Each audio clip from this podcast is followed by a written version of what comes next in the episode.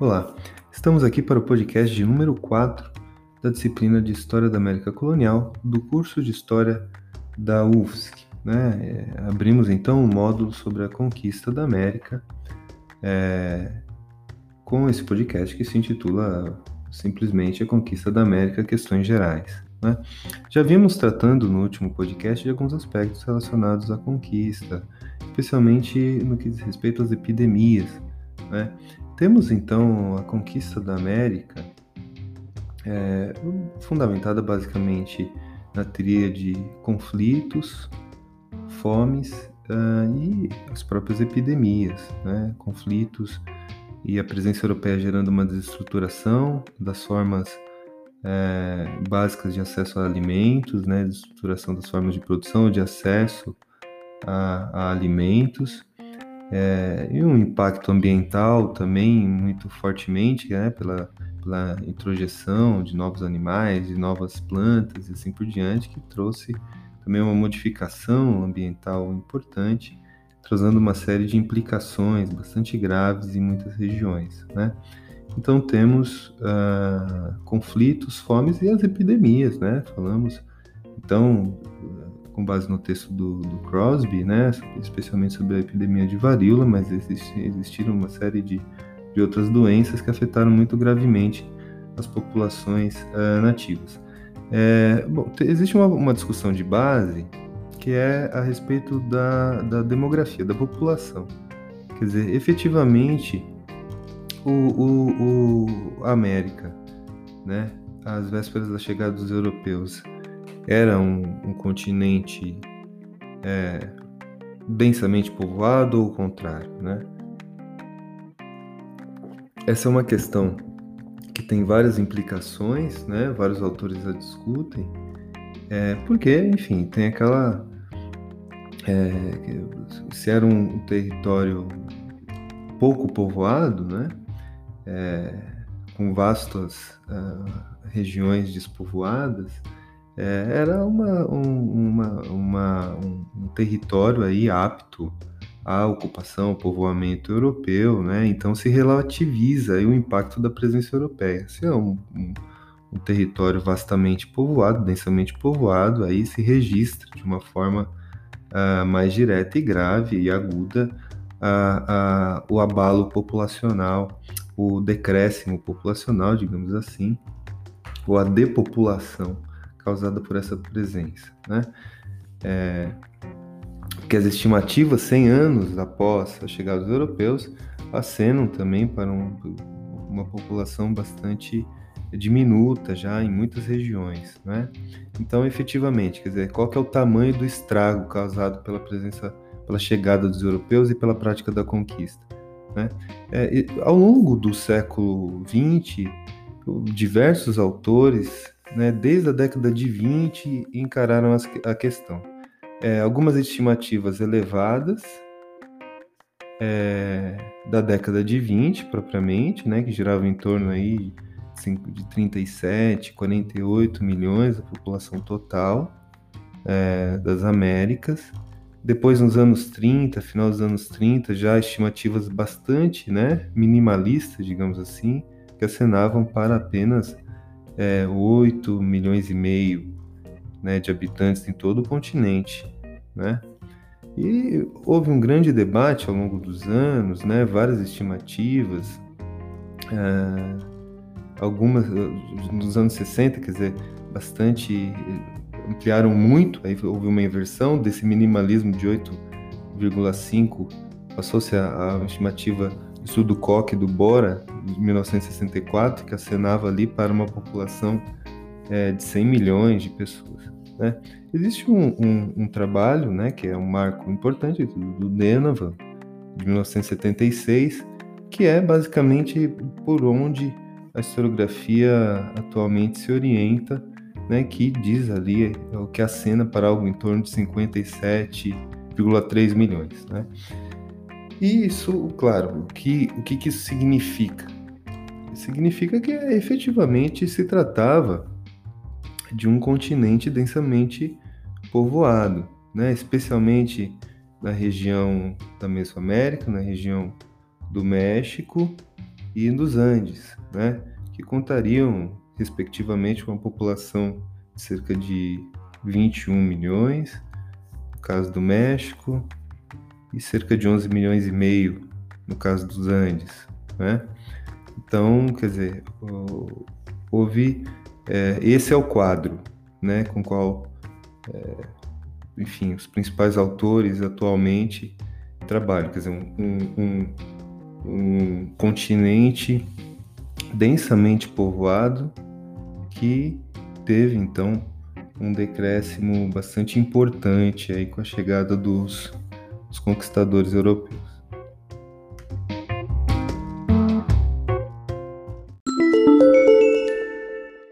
Nesse momento da disciplina, nós vamos nos concentrar é, mais propriamente nas fases da, da conquista espanhola, né? as características, características mais gerais desse, desses primeiros é, movimentos uh, da conquista espanhola. Depois nós vamos ampliar o leque da nossa análise né, ao longo da disciplina, mas aqui seguindo a cronologia da ocupação, vamos então colocar destaque sobre então a, a presença espanhola.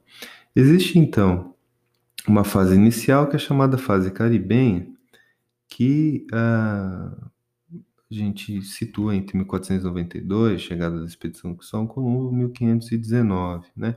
É uma fase então marcada por um, momento de reconhecimento, pilhagem e ocupação, né? Principalmente da região das Antilhas e especialmente da ilha de Hispaniola, né, que depois daria origem à República Dominicana e ao Haiti. Né?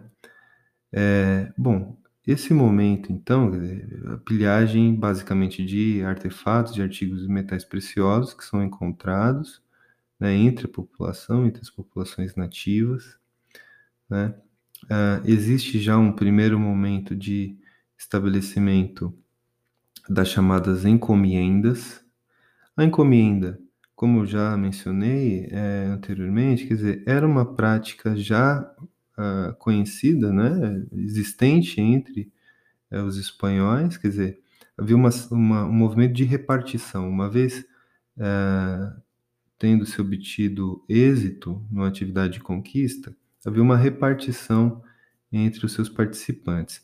Na Europa, era a repartição de, ter de terra. Na América vai ser uma repartição de trabalhadores, né, de indígenas, né, que iam ficar então submetidos à tutela de um encomendeiro, né? O encomendeiro era então alguém, um indivíduo espanhol, né, que era beneficiado aí com um certo grupo de trabalhadores indígenas. Depois mais para frente nós vamos é, explorar um pouco melhor as diferenças, as especificidades e tal mas havia uma fluidez muito grande, claro, entre é, indígenas de encomenda e trabalhadores propriamente escravizados. Né? Vai existir prática da escravização propriamente dita, é, como resultado das chamadas guerras justas, né?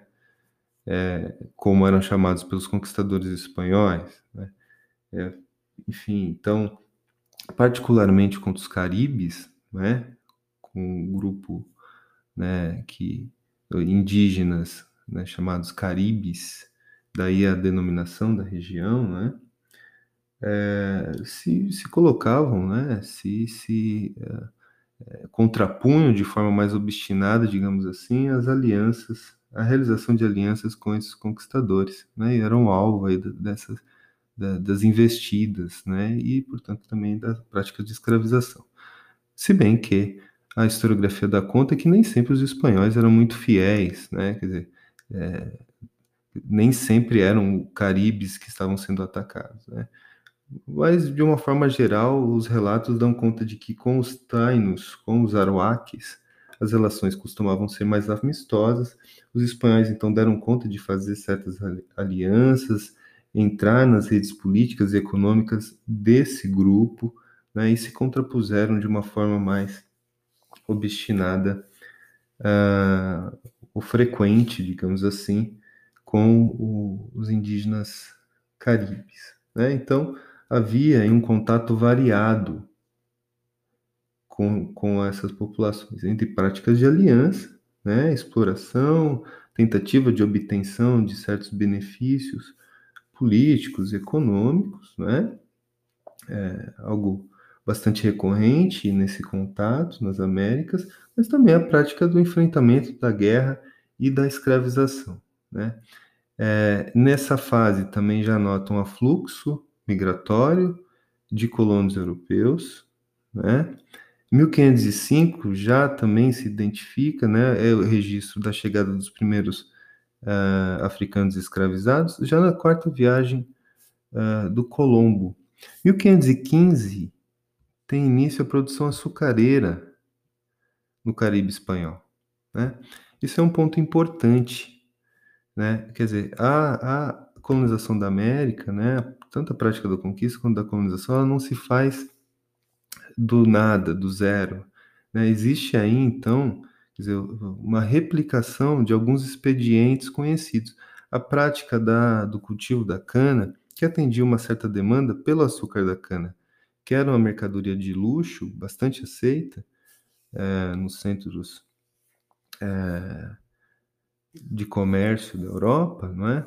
Era praticada, foi transplantada para a Península Ibérica por ação dos mercadores genoveses que lá atuavam, né? Logo foi bastante praticada nas chamadas Ilhas Atlânticas pelos espanhóis, é, destacadamente ali nas Ilhas Canárias, né? Então eles levam essa prática e vão produzir açúcar, né? com base na exploração de trabalhadores indígenas e africanos escravizados. Não à toa, é, logo teria a primeira rebelião né, das Américas, rebelião escrava, 1522, no engenho do Diego Colombo, né, o filho do Cristóvão Colombo. Nesse momento, então, a gente assiste, eh, esse é o panorama, né? É, reconhecimento, ocupação, desenvolvimento da atividade produtiva da exploração da cana, um contato muito variado com as populações e grupamentos indígenas e um decréscimo populacional bastante agudo, não é? Que vai ser decorrente, claro, maus tratos, é, prática da guerra e, evidentemente, como já foi bastante é, realçado na aula anterior, as doenças. Né? Então, esse é o panorama dessa fase é, caribenha da conquista europeia, que é a sua fase inicial. O segundo ato da conquista espanhola se dá quando é, tem início a chamada conquista do México, né? a conquista, na verdade, dos astecas, dos mexicas, é, que se deu a partir de 1519. Né? Portanto, não é conquista de toda a Mesoamérica, não é conquista de toda a região do México, mas é dessa uh, macroestrutura política, né, alguns chamam do Império Azteca, né, que dominava aí centenas de outras cidades, né, várias províncias, né, a partir da exploração de tributos. Né. Essa região, então, do Vale Central do México, quer dizer, era dominada pela chamada uh, Tríplice Aliança, né, que era formada por Tenochtitlan, Texcoco, Tacuba, né, que em, é, no final da década de 20 do século XV derrotou outro povo da região, os Tepanecas, dando origem ao chamado Império Azteca. Então é uma macroestrutura política que controla, controla, mediante a extração de tributos, uma série de outras províncias. Não existia então uma unidade nacional, existia um compartilhamento né, uma certa coesão cultural, compartilhamento uh, de crenças, uh, idioma, mas uh, não havia propriamente uma unidade é, nacional, digamos assim, né, para usar o nosso vocabulário. Existia então um domínio imperial, né, um domínio mediante a extração de tributos e uma opressão, né, e uma tensão colocada aí. E é sobre essa grande unidade política que dominava vários territórios e que também tinha é, outros grupos é, rivais não dominados que também tinham interesse em minar o poderio uh, mexica nesse contexto, né, que vai se dá a conhecidíssima expedição de Hernán Cortés em 1519. Existe é, é, o Hernán Cortés, então, ele entra em cena.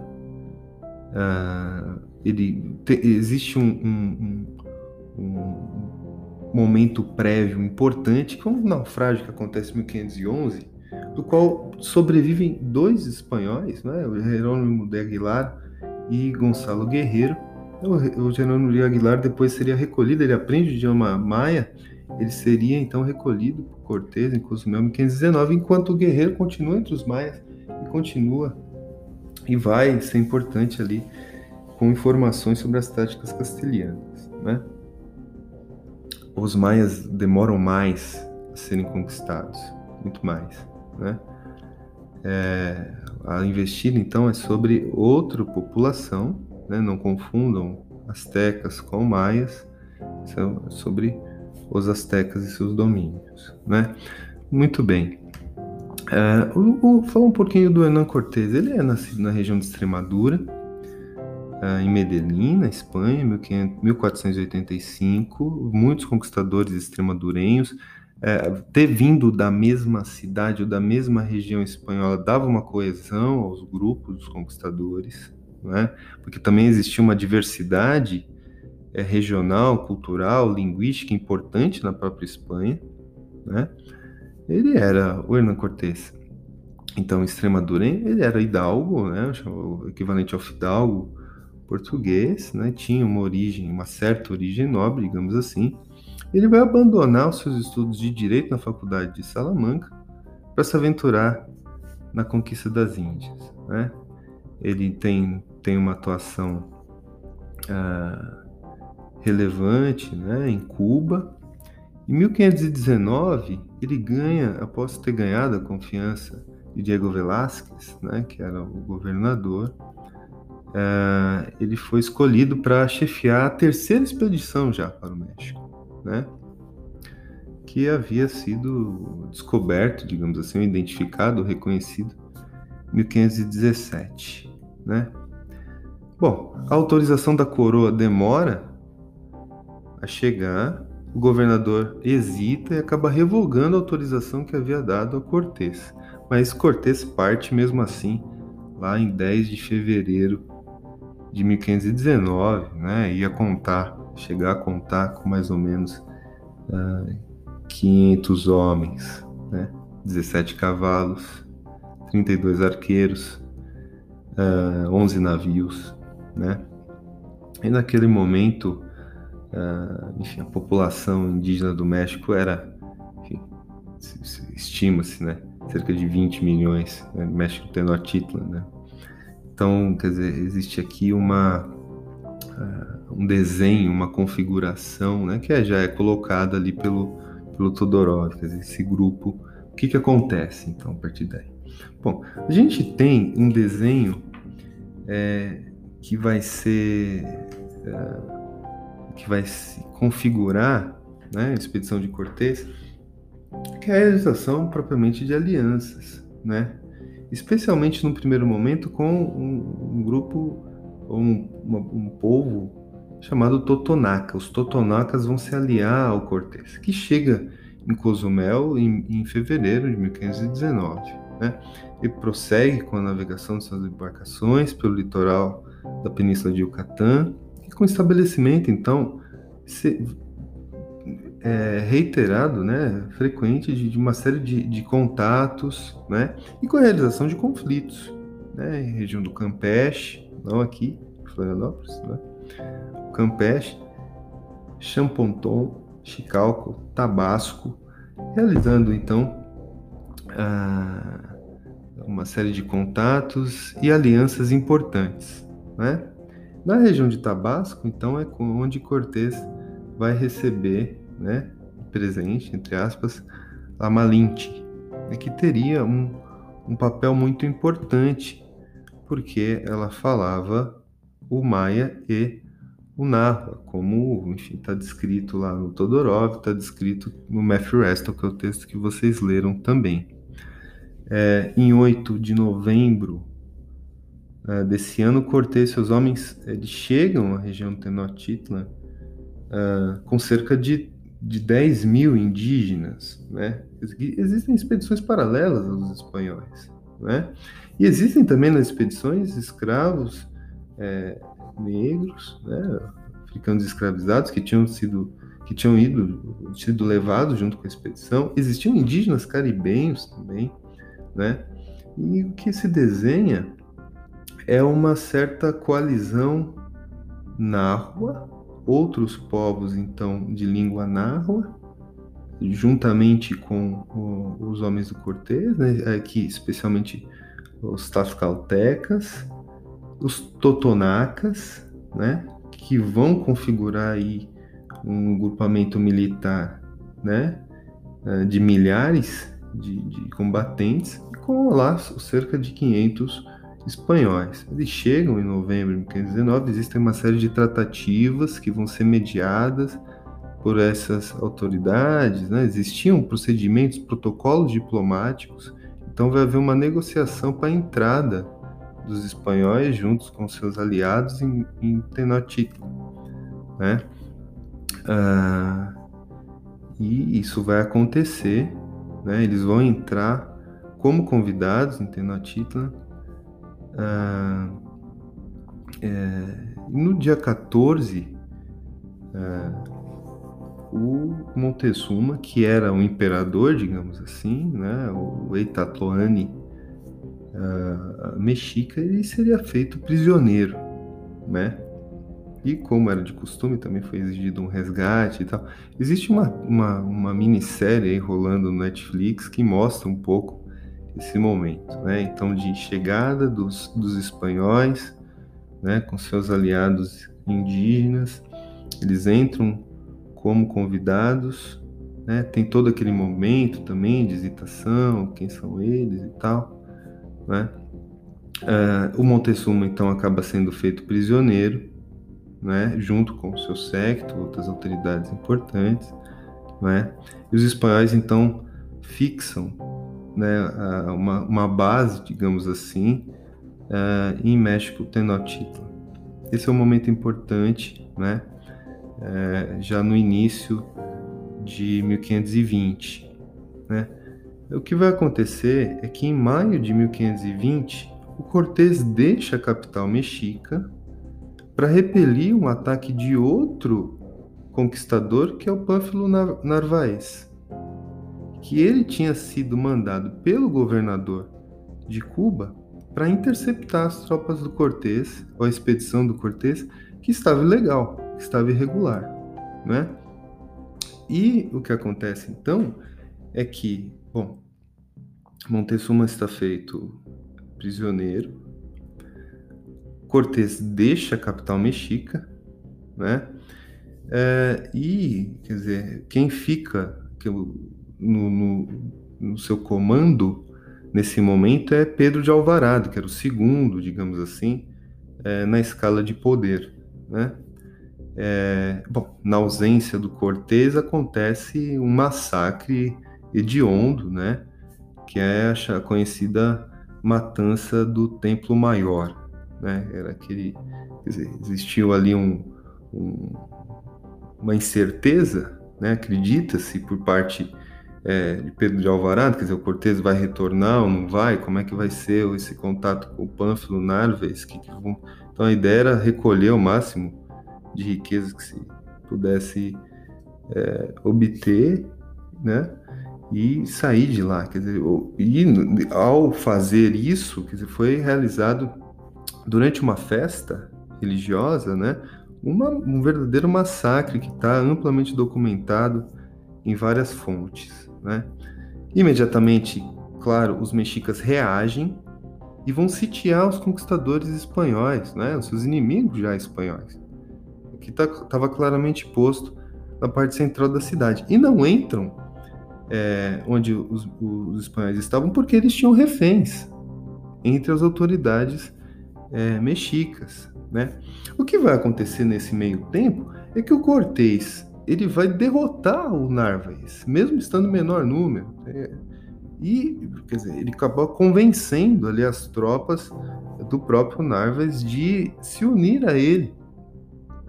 E quando isso acontece, aí sim ele retorna a Tenochtitlan, né? Ah, retorna e os mexicas o deixam entrar. Bom, eles vão ficar ali sitiados naquela situação de tensão até 30 de junho de 1520, né? Quando decidem então fugir, né? É, no meio da noite e levar o máximo de riquezas que, que pudessem é, conseguir, né? É, bom, houve então um enfrentamento, é, muitas mortes aconteceram, né? É, é, nesse contexto que o Montezuma II morre, é, é morto, né? Ah, junto com outros reféns, né? É, e, bom, centenas de castelhanos também acabam morrendo, vários aliados indígenas, né? É, mas eles conseguem sobreviver, pelo menos as lideranças ali, o Cortés consegue sobreviver. É, e com o apoio tascalteca, Cortés consegue recompor é, gradativamente suas forças, novas alianças são feitas, né? É, e existe então uma elevação do contingente uh, das tropas castelhanas, mais homens chegam e também mais indígenas vão se somar às tropas dessa coalizão anti-mexica, digamos assim. Né? enquanto isso, as epidemias de varíola matam milhares de indígenas né, mexicas e também aliados dos espanhóis. Né? Cuauhtémoc uh, é o, o, o, líder, né, o Etatuani, que sucede Montezuma, ele lidera uma resistência até 13 de agosto de 1521, quando aí a vitória castelhana vai ser imposta. Então, são, é, um, é um, um contexto é, de enfrentamento bastante agudo, dizer, existem várias circunstâncias, vários relatos, né? Então existe esse momento da chegada dos espanhóis, o momento da traição, como também é conhecido, né? Quando Montezuma é feito uh, é feito refém, depois outra traição e essa mais grave ainda quando, é, quando se dá o massacre do Templo Maior, né, a fuga, a recomposição das forças e então a, a, a derrota, a vitória a, em, em, agosto de 1521 e aí o um. Momento então que se vai estabelecer é, enfim a, a sede da chamada Nova Espanha. Existe então um movimento de pacificação, né?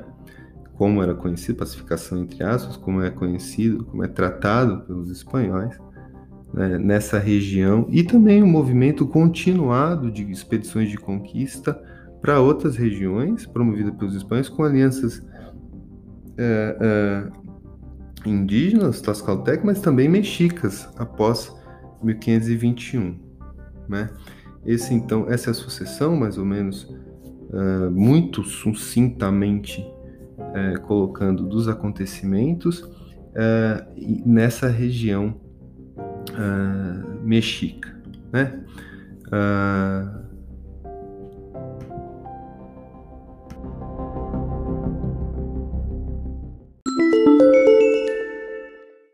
falar também sucintamente da conquista do Peru, né? A conquista do, dos Incas, ou como alguns chamam do Império Inca, né?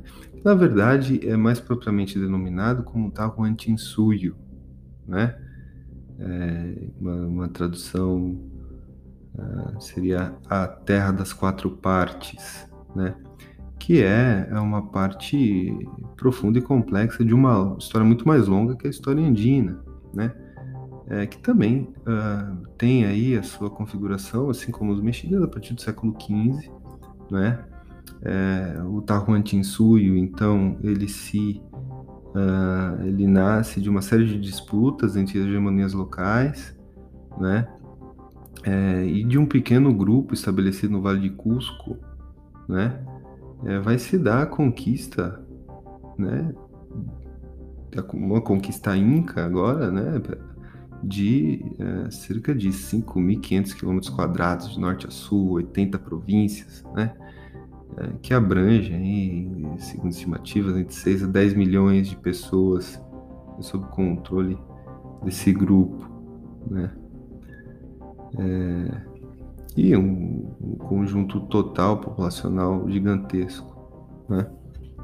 Ah, então é esse, existia então nessa região ah, dos Andes centrais, não é? é também com um, uma configuração, ah, entre aspas, imperial, né?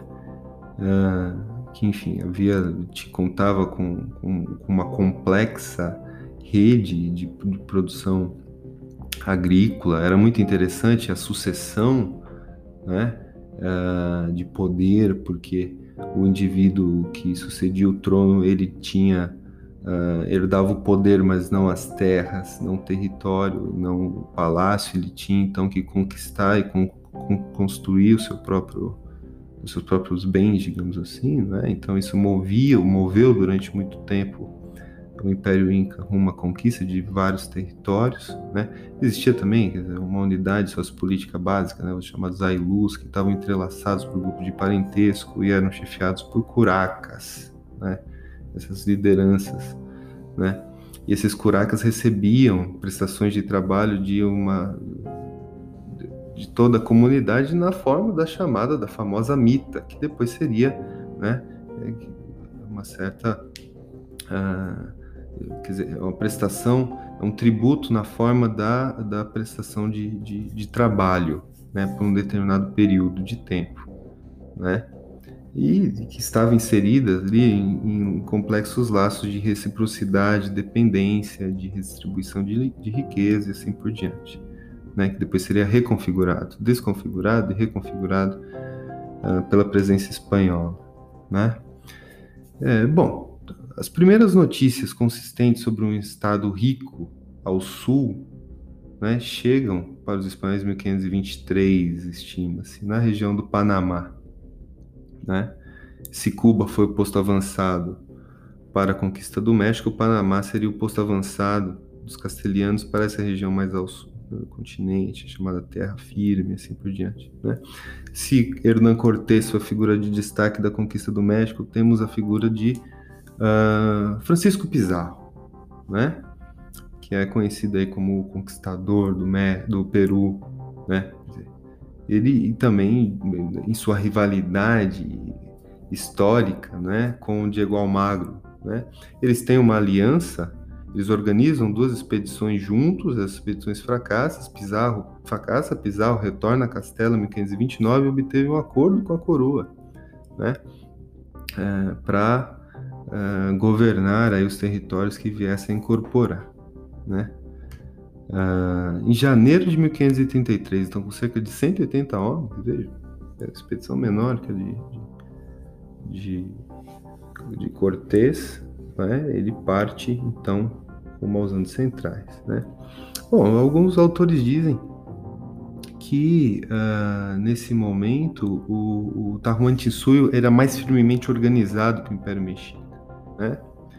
É, porém, contava com múltiplas tensões internas também. Né? Havia alguns ailus que estavam muito nessas unidades comunitárias, estavam muito sobrecarregados, com demanda contínua e intensiva por mão de obra. É, Quito, onde o domínio Inca era relativamente recente, encontrava-se uh, uh, especialmente ressentida. Né? Então, o sistema rígido de controle uniforme que era mantido por uma casca inca renante, né? Ah, tinha aí, contava aí com, com, com tensões e descontentamentos. Em 1527, estima-se, morre o imperador, entre aspas, Inca, né? morre o Inca, né? que é o Rayana Kappa, né? por provavelmente varíola, né? antes do contato direto com, com os europeus.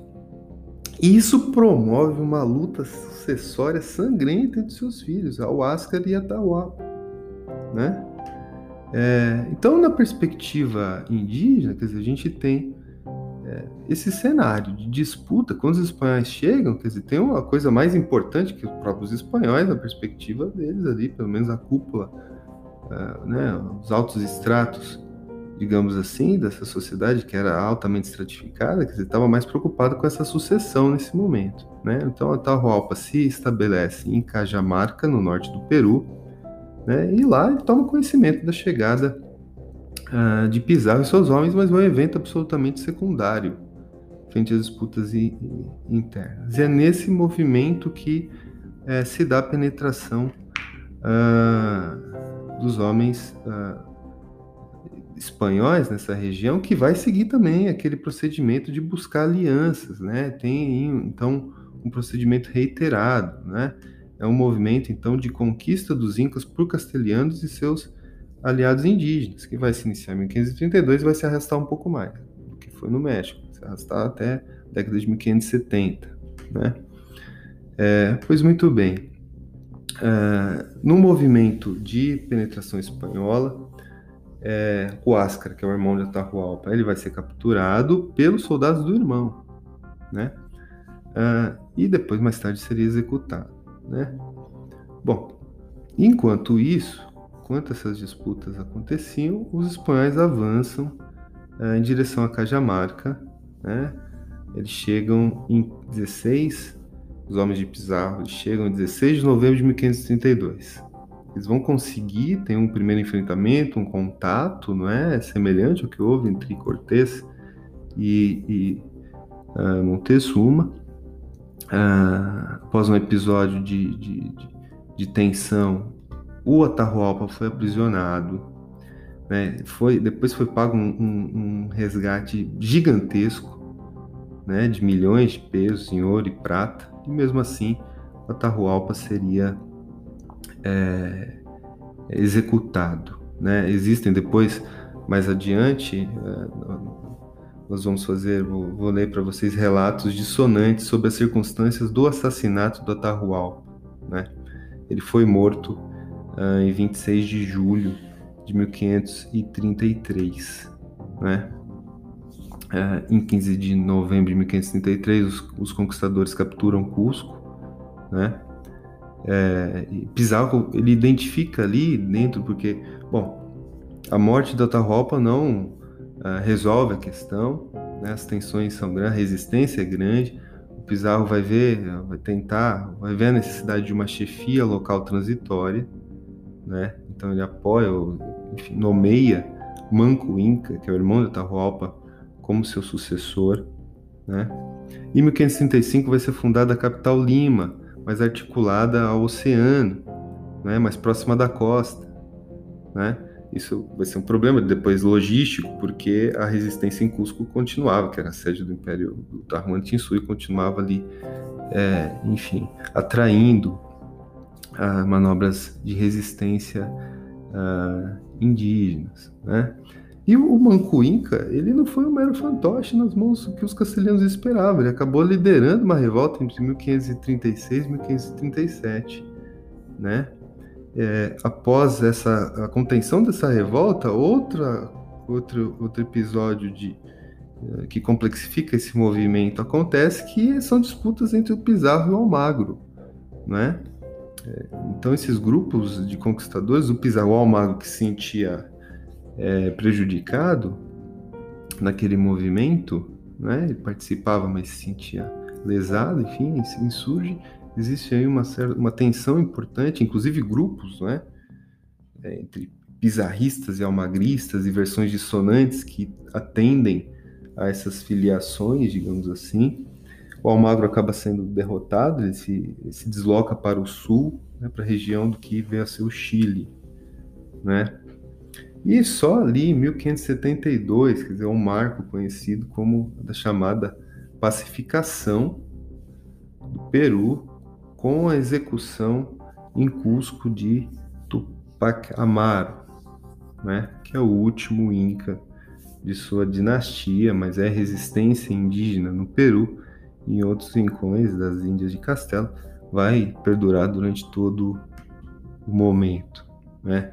Então a gente tem aqui dois episódios mais emblemáticos né, a conquista do México, a conquista do Peru, mas, enfim, existem muitas, uma série de expedições, né, algumas exitosas, outras fracassam, né, enfim, é, muito, uma resistência muito forte.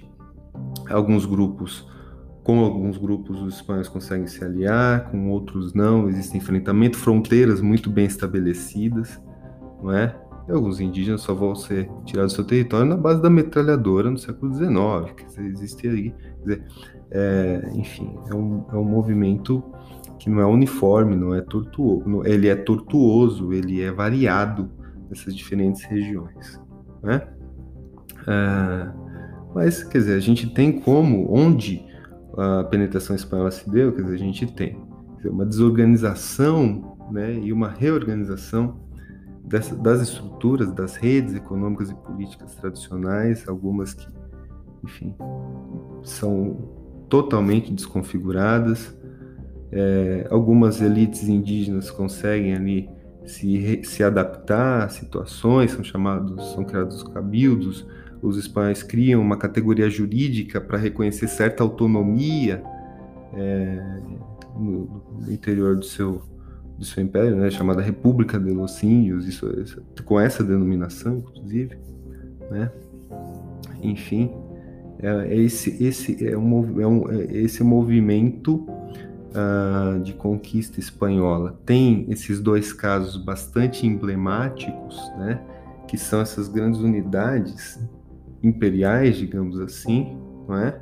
que depois os espanhóis conseguiriam extrair, teriam êxito na extração de ouro, mas particularmente na extração de prata. Né? É, mas essa, essa penetração não se deu exatamente né, com o mesmo êxito em todos os rincões aí uh, da atividade, né, onde se debruçou, por onde se debruçou a atividade espanhola. Né? Eles se beneficiaram, nesse caso, justamente de serem duas uh, macro-unidades políticas que contavam que tinham em si muita tensão interna, uma saturação muito forte, e se colocar aí como alternativa aos indígenas descontentes àquele poderio opressor que estava ali colocado.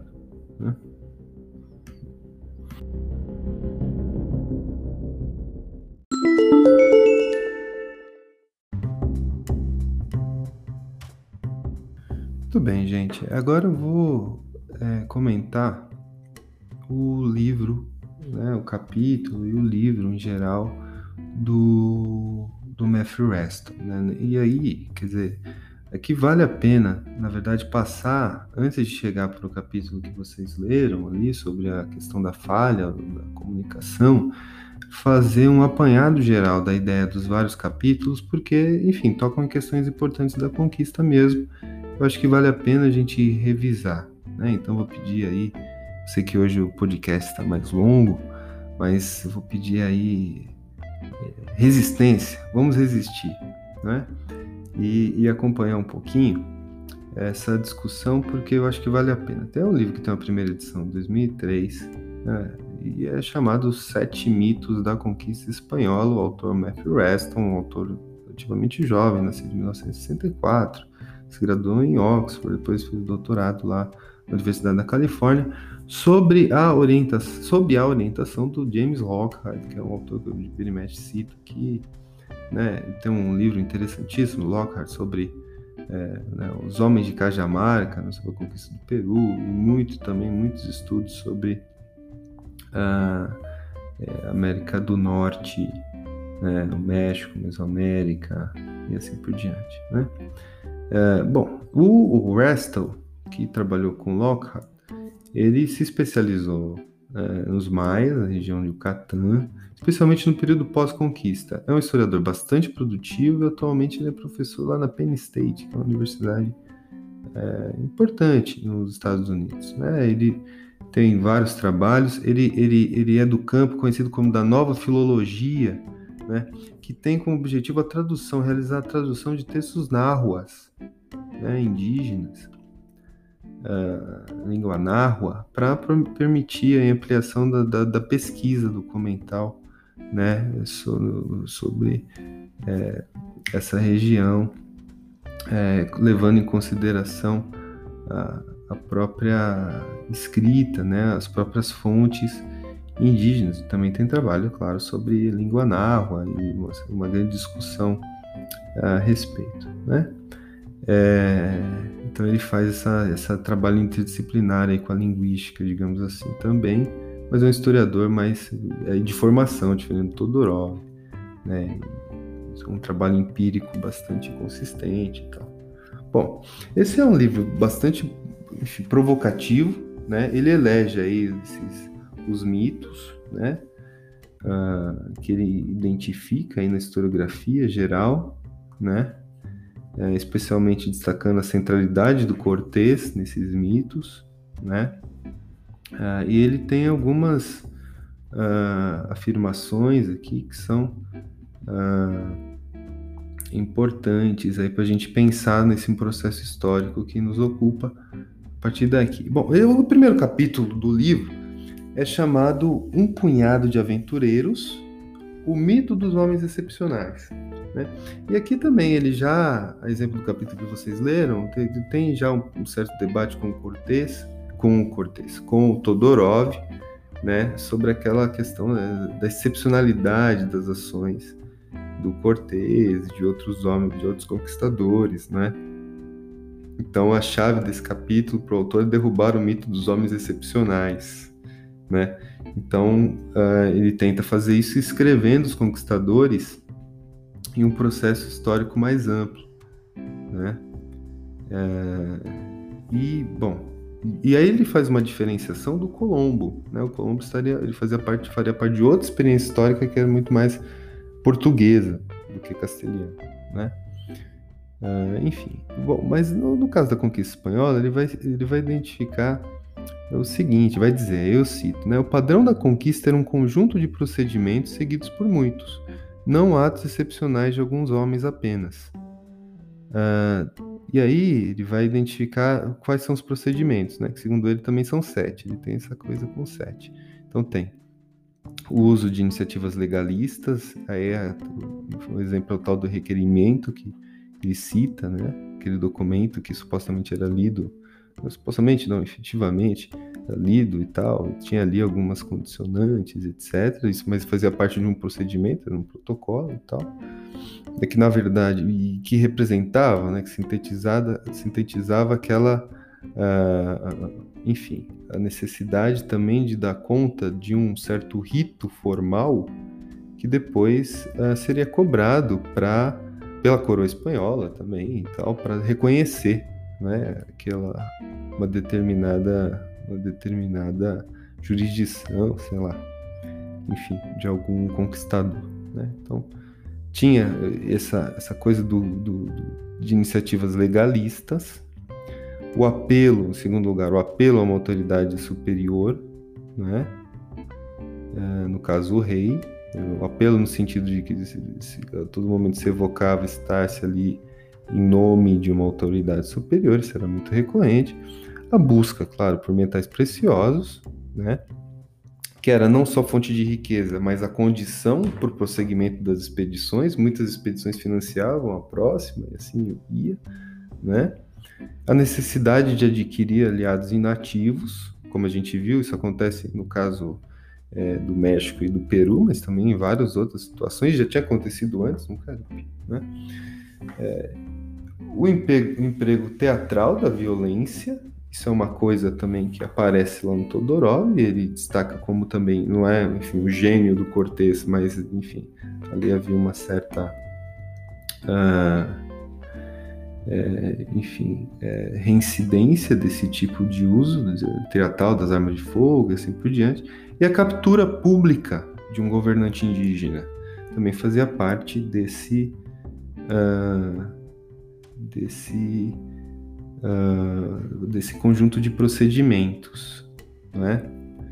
Bom, claro, o, o, problema aqui talvez seja o fato de que o Restal, ele, enfim, ele vê as ações reiteradas por parte dos espanhóis, né? Mas, claro, muito, ali o Todorov, ele, tá, ele, ele se uh, se debruça sobre o impacto específico, né?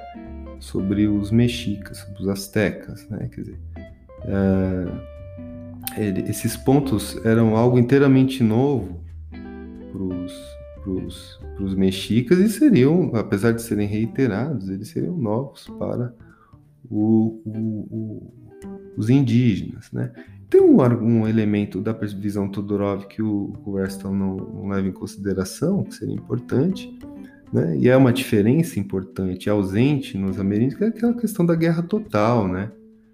Como a gente viu, quer dizer, a guerra de aniquilação, quer dizer, a persistência até o domínio, até a conquista efetiva, enfim, existia uma série, uma, uma, uma ritualística bélica diferente dos indígenas e tal. Mas aqui nesse capítulo, o Restel ele está argumentando que, bom, esses conquistadores, especialmente o Cortés, eles não são excepcionais e eles não têm toda essa né, esse talento de lei de codificar ali basicamente eles estão repetindo um certo protocolo que foi sendo estabelecido, etc, etc, enfim. Então, é, ele diz que essa, os, as narrativas que exaltam sobremaneira né, essa, essa, essas ações geniais, né, muitas vezes não levam em consideração que ele estava ali seguindo né, uma atitude reiterada já experimentada. Bom, no capítulo 2, nem remunerados nem forçados, o mito do exército do rei. Isso é uma coisa interessante a gente considerar, que é o Restel ele vai discutir o seguinte: olha só, a imagem corrente do conquistador como a ponta de lança dos exércitos regulares europeus é furada, né? É, o que ele vai dizer é que eram expedições comerciais, basicamente, sem forças armadas formais. Né? Então, o que ele destaca aqui, isso é importante a gente trazer para a nossa discussão, e aí eu cito, foi espírito do comercialismo que infundiu as campanhas de conquista do início ao fim, uh, com os envolvidos vendendo serviços e trocando bens entre si ao longo de todo o empreendimento. Em outras palavras, os conquistadores eram empreendedores armados, né? E aí eles foram adquirindo uh, certa expertise, né? Inclusive militar ao longo da, das próprias campanhas e tal. Então eram soldados práticos, digamos assim, né? Enfim, é isso que ele vai destacar, né? Uh, nesse segundo capítulo. No terceiro capítulo, ele destaca eh, que é o capítulo se denomina Guerreiros Invisíveis, o mito do conquistador branco, né? Aí é um, um, capítulo que vai dizer, vai falar sobre o aporte decisivo das tropas indígenas, uma coisa que a gente vinha aqui destacando, né? Em cada passo da conquista, é, no cerco final, por exemplo, a México Tenochtitlan, quer dizer, estima-se que o Cortés chegou a contar com cerca de 200 mil aliados indígenas, né? Uh, e também em escala menor com africanos e afrodescendentes armados, né? Então essa, é esse, esse é um ponto importante aqui para o Restel, porque ele vê, ele vai dizer o seguinte, é, ele vê a, a, a, a conquista como uma espécie de guerra civil indígena da qual os espanhóis participam. Né? Ele vai dizer, e aí eu cito, essa maneira de ver a conquista como uma guerra civil indígena que acabaria resultando numa dominação espanhola incompleta, é assim que ele vê, uma guerra civil indígena que acabaria resultando numa uma dominação espanhola incompleta, não só constitui uma alternativa ao ponto de vista previsivelmente hispanocêntrico dos invasores, como é encontrada com facilidade nas fontes nativas, né? Claro, enfim, efetivamente existiam tensões, é, como eu disse ali, então, quando eu termino ah, o comentário sobre a conquista do Peru, quer dizer, enfim, o fato de haver muita dissensão interna esses, no Império Mexica, no Império uh, Inca, enfim, foi um fator determinante, quer dizer, era uma guerra civil colocada mesmo, e outros conflitos foram explorados, né? É claro que assim, aqui, né, é, tem uma diferença de projeto, né? O projeto espanhol é de longo prazo, construção de vice-reino, império, inclusive com a pretensão universal, né, no período Carlos V, né? E envolve uma, uma radical reconfiguração das estruturas anteriores de poder, né? Ainda que na prática eles tivessem levado essas estruturas anteriores em conta, reconhecido, como também coloquei e tal, né? E o projeto indígena era basicamente, quer dizer, uma, uma se, se, com base nas estruturas dadas anteriores. Né? Então são dimensões distintas que aqui o Reston não está muito considerando. Né? Ele está colocando, enfim, eh, a presença espanhola como um episódio, eh, mais um episódio numa história que estava dada localmente e tal. Enfim, mas tem aqui uma diferença importante da gente delimitar. Né? O capítulo 4, sobre o domínio do rei, o mito da conclusão. Né? E aqui ele vai destacar uma coisa que é interessante, uh, que é a, a, imagem da completude imediata da conquista. Né? Então, ele destaca datas né? É, específicas que eram dadas ali pelos conquistadores como sendo o marco da conclusão da conquista. E aí ele diz, aí eu cito: A despeito de tudo que se afirma da documentação dos espanhóis, a conquista permaneceu incompleta por séculos, após prim as primeiras invasões espanholas. Fecha aspas. E aí ele identifica de novo sete, ele tem esse negócio com o sete. Sete dimensões da incompletude, né?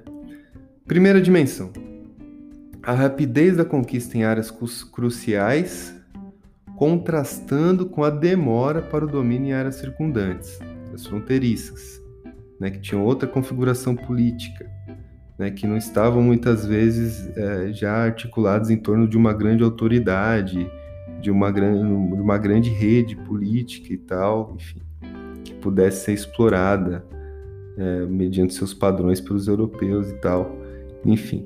Então ele vai dizer uh, que, bom, a incompletude se verifica quando a gente observa que houve uma rapidez é, que a gente que ele pode considerar excepcional, que ele considera excepcional.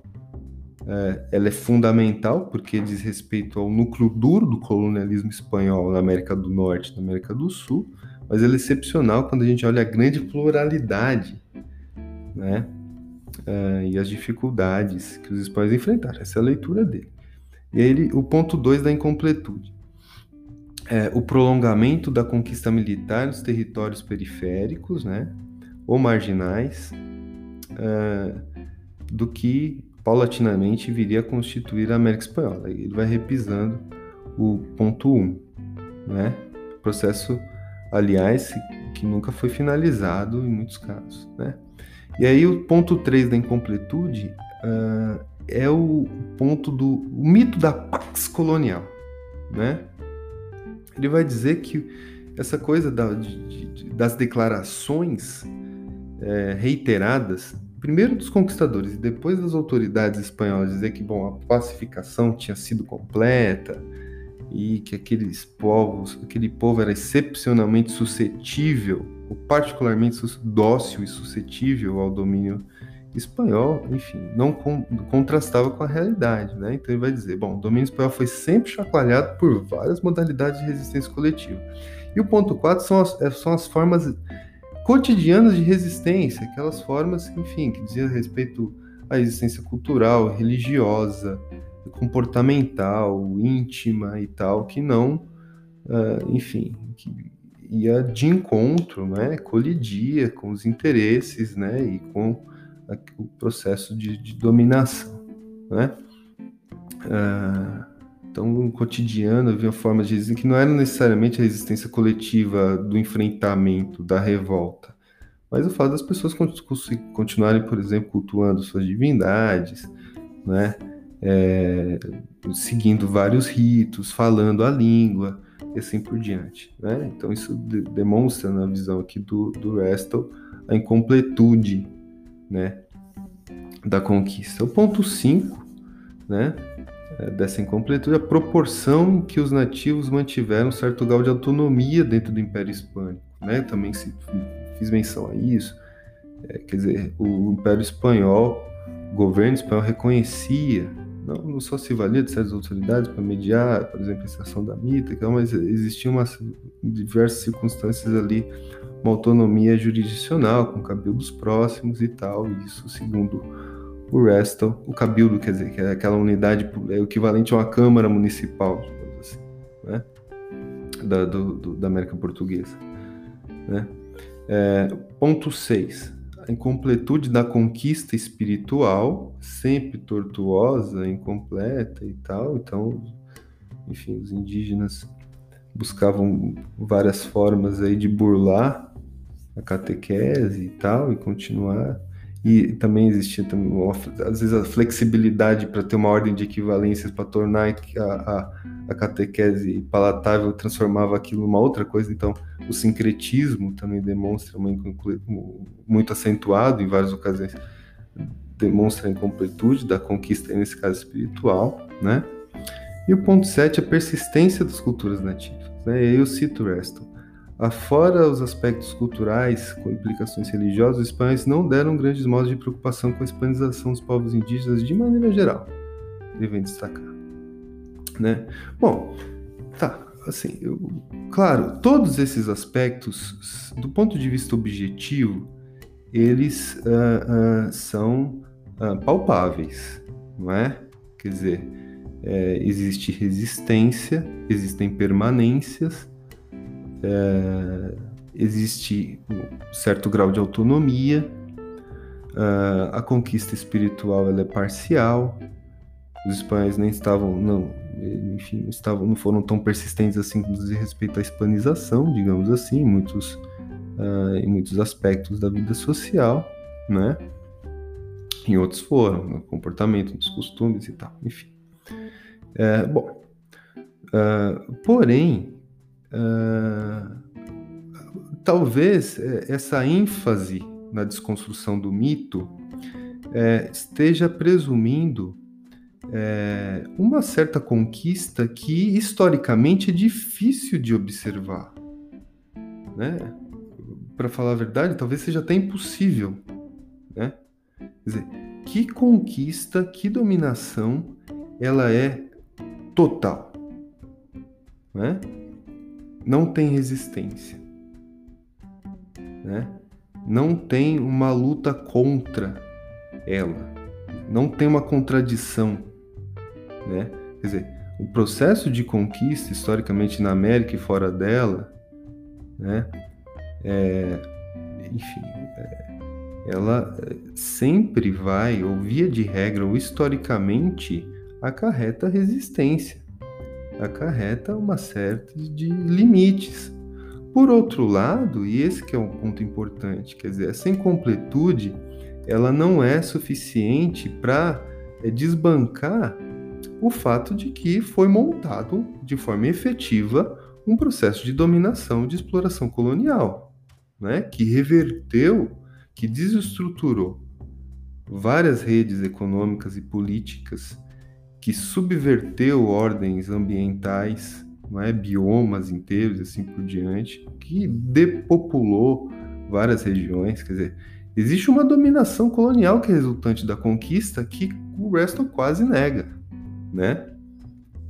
É, então, quer dizer, é, com, no afã de uh, se destacar a incompletude da conquista, se cria como contraponto uma noção de conquista praticamente anistórica, né? trazendo outro mito, né? que é o mito da conquista total. Né? Enfim, é... já estou me alongando, vou parar aqui, vou retomar o capítulo da Malinte na sequência.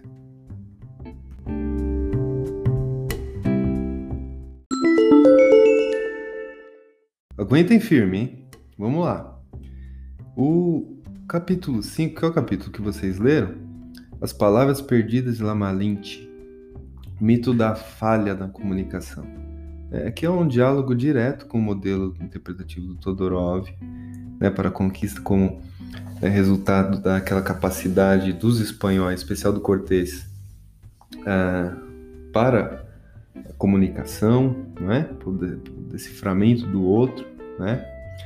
e, por outro lado, de forma oposta, as falhas é, indígenas mexicas nesse ponto. Né?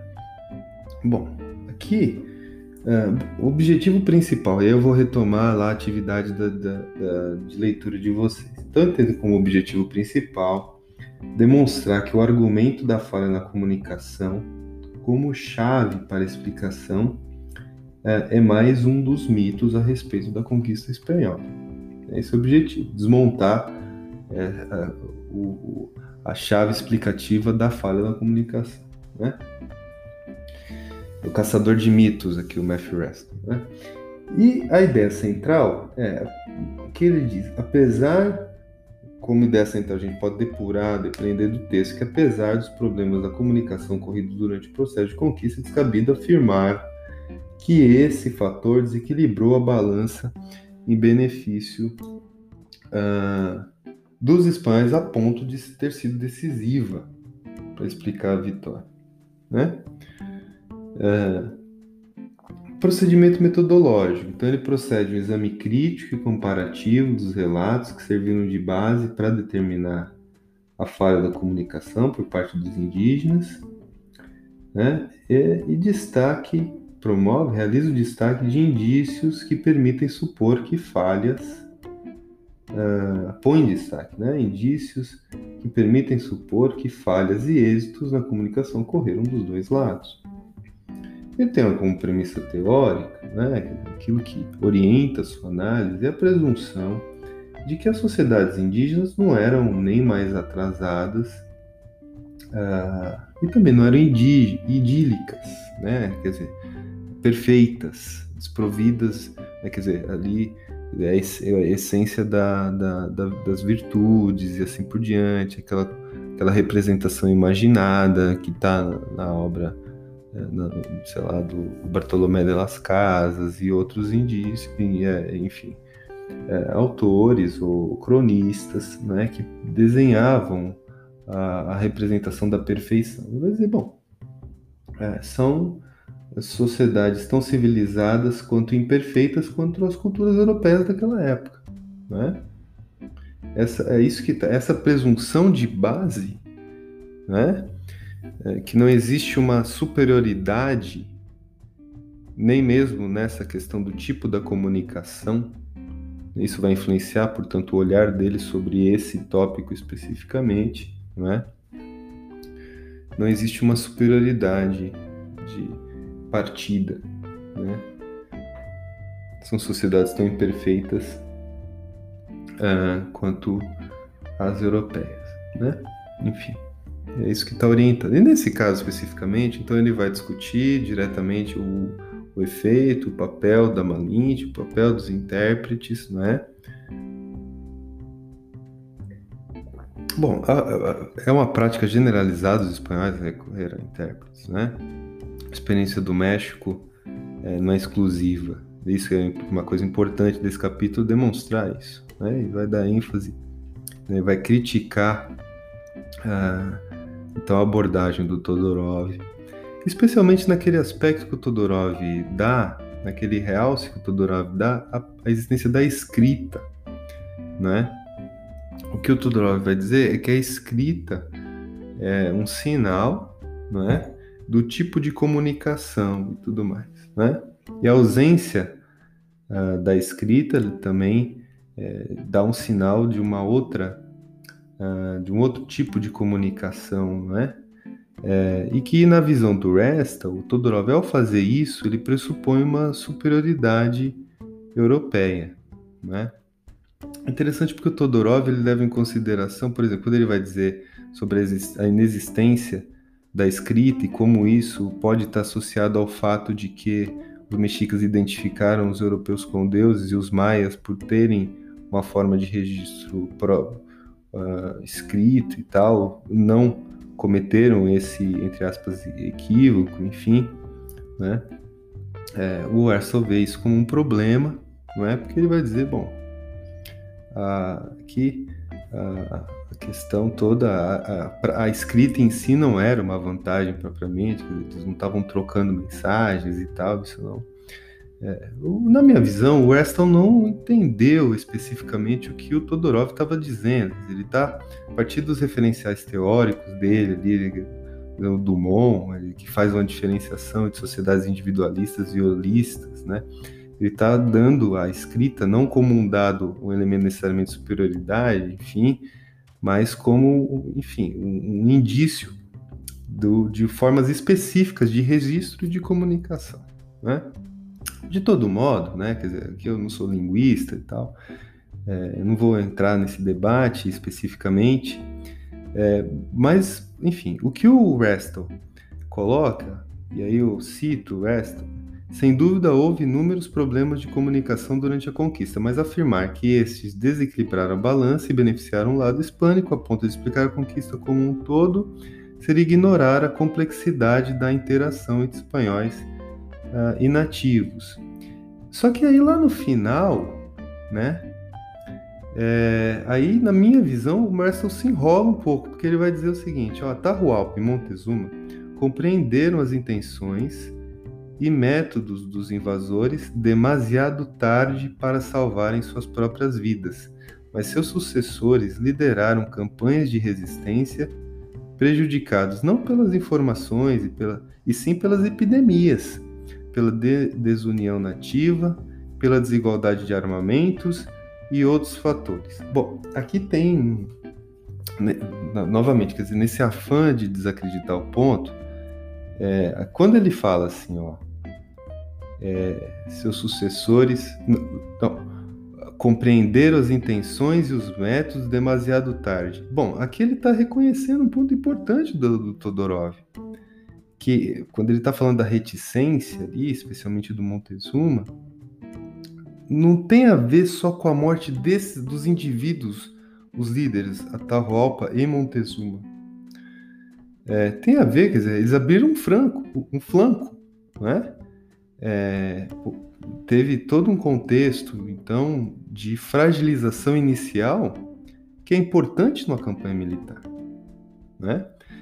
Ou seja, o Restel reconhece que houve uma certa hesitação e um, um, um, uma defasagem no reconhecimento das intenções do inimigo, né? que levaram à morte dessas lideranças, mas levaram a mais do que isso, dizer, promoveram uma fragilização interna que, no caso dos mexicas, por exemplo, levou ao incidente é, gravíssimo da, do, do, do, massacre do Templo Maior, né? Que teve um, um, abalou muito também os mexicas e assim por diante. Quer dizer, se os mexicas tivessem atacado é, de cara o, o, os espanhóis e seus aliados, o resultado é, não necessariamente seria esse. Quer dizer, isso é um exercício contrafactual, mas exatamente aqui o, o, o todo o Restel poderia incorporar de uma forma mais qualificada, talvez, o argumento do Todorov, na medida em que ele mesmo, Restel, reconhece que houve ali uh, uma defasagem na compreensão das intenções dos invasores, né? E esse, essa é uma sacada, assim, entre aspas, né, do Todorov, que o Reston, mesmo não querendo, acaba reconhecendo.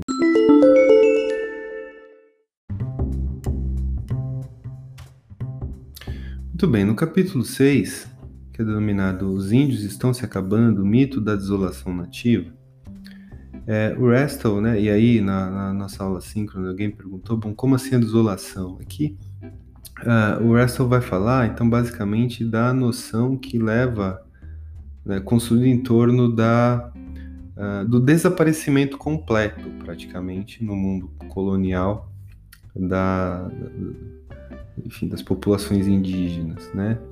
Então ele vai dizer que esse mito da desolação nativa, em sua forma mais extrema, essa perspectiva não só enfatiza o despovoamento e a destruição, como detecta uma desolação mais profunda que chega às raias da anomia. Né? E ele vai destacar, né, para variar, sete indicadores da vitalidade nativa, né? são festivais de reconquista, né, que são festas públicas dos próprios indígenas que revertiam simbolicamente os embates, uh, expressões de negação de reversão da derrota pelos próprios nativos, Uh, e aí, enfim, tem uma série de chamados títulos primordiais né, que eram escritos maias, né, que reduziam a conquista a algo insignificante em relação à sua experiência no longo prazo no continente, né, ou seja, inserir né, a presença espanhola como um, um, episódio mínimo em relação à amplitude da, da, da história, né, da trajetória daquela civilização. É o papel desempenhado pelos nativos nas campanhas após as guerras de invasão, o papel dos narros, por exemplo, na formação da Nova Espanha. E aí eu cito, o Weston escreve, sobre vários aspectos, essas campanhas foram uma continuação do expansionismo azteca que se vinha manifestando praticamente sem empecilho desde um século antes da invasão espanhola.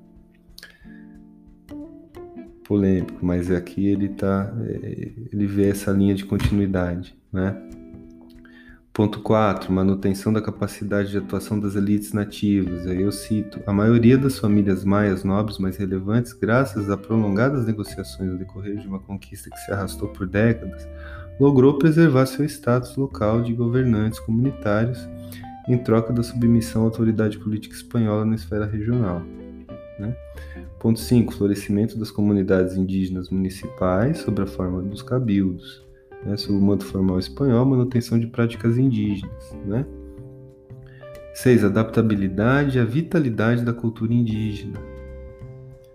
Isso é algo que ele vai recorrentemente destacar. Ponto 7. Oportunidades abertas ah, pelos abalos demográficos para ganhos políticos e aquisição de terras pelas populações indígenas em vários contextos. Né?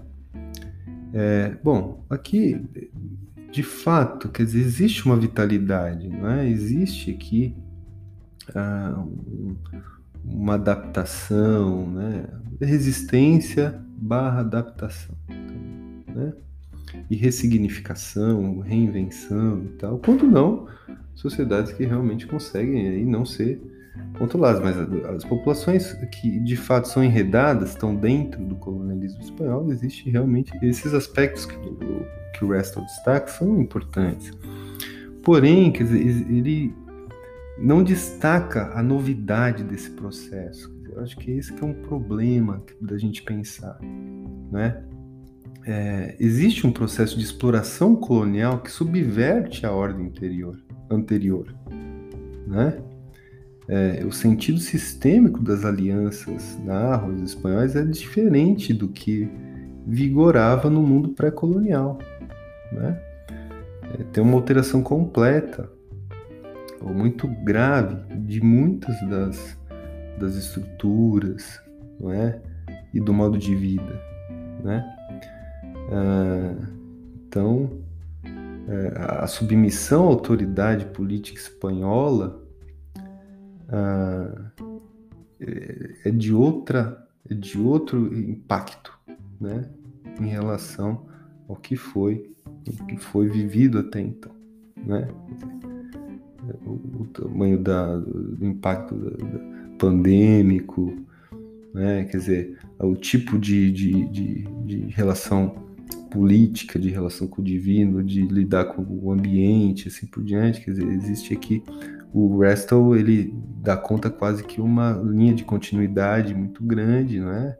A gente tem que pensar também, quer dizer, a novidade drástica do colonialismo, na minha visão, enfim, que se perde um pouco uh, no texto do Restel. O capítulo 7, Macacos e Homens, o mito da superioridade, é, e aí ele, ele vai explicar realmente quais são os elementos que, uh, enfim, explicam para valer, né? Então ele vai, aí não são sete, né? Uh, ele vai dar cinco, né? É, cinco fatores que juntos melhor elucidam o resultado da conquista. Então, em primeiro lugar, as enfermidades, né? Em segundo lugar, a grande aliada dos conquistadores, né, que foi a desunião dos nativos, que é essa diversidade sociocultural que também se, se exprimia em rivalidade, em desunião, uh, em inúmeras formas e manifestações, a tecnologia bélica e aí uh, as espadas de aço, né? Então, quer dizer, essa trilogia, doenças, desunião dos indígenas e o aço espanhol, responde por boa parte do resultado da conquista. Ponto 4, cultura bélica, né? E aí eu cito, e vai dizer, os astecas foram prejudicados por certas convenções de batalha ignoradas pelos hispânicos. Os métodos de guerra astecas salientavam a observação de cerimônias que antecediam as batalhas. Fecha aspas. Bom, sem reconhecer, mas o Weston não conhece, mas esse é um ponto importante para o Durov, né? Ponto 5. Por fim, a conquista espanhola só pode ser plenamente compreendida situada num contexto histórico mais amplo da expansão tamarina. Essa história mais ampla não fala de uma superioridade espanhola ou mesmo da Europa Ocidental, mas aborda, ao contrário, um complexo fenômeno da história mundial que transcende as peculiaridades da conquista espanhola nas Américas. Examinando-se a história humana ao longo de milhares de anos, a conquista espanhola não passa de mais um mero episódio na globalização do acesso a recursos de produção de alimentos. Né? Bom, enfim, aqui ele traz elementos muito consistentes para a conquista, realmente. Essa trilogia doenças, desunião, e aço, né? Mas, de novo, é, infelizmente, quer dizer, aqui, bom, uh, existe aqui uma dimensão que não entra nessa explicação dessa, dessa nova etapa mais ampla, né, de um episódio da globalização, do acesso a recursos, etc, etc, né? que chega quase à anulação do tempo histórico, né? É, não entra a questão da economia mundial, acumulação de capital, etc, etc. Né? nem a exploração colonial, a, palavra, a expressão exploração colonial não aparece no livro. Né? Então estou trazendo esses contrapontos e fiz questão de, enfim, e, agradeço aí a paciência de ouvir. Quer dizer, existem dimensões importantes que o Russell traz né, da conquista, né, uma problematização importante, né, mas, uh, por outro lado, uh, também é relevante para os nossos filhos a problematização da problematização, né?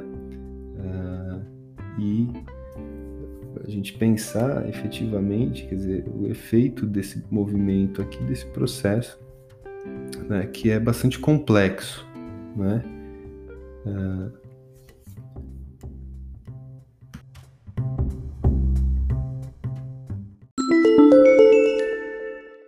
Eu agradeço muito, tivemos um podcast excepcionalmente longo. Agradeço muito a paciência. É, teremos então, prometo que vou fazer o meu melhor. Né? Esse aqui precisou realmente ser um pouquinho mais longo. É, temos novidade para um próximo. O próximo podcast nós teremos aí, então contaremos com áudio de participação especial do próprio professor Eduardo Natalino, que é autor do, do próximo texto aí no nosso podcast é, seguinte. Então aguardem é, o próximo episódio. E agradeço muito a, a, a paciência de todos e todas. Então, forte abraço.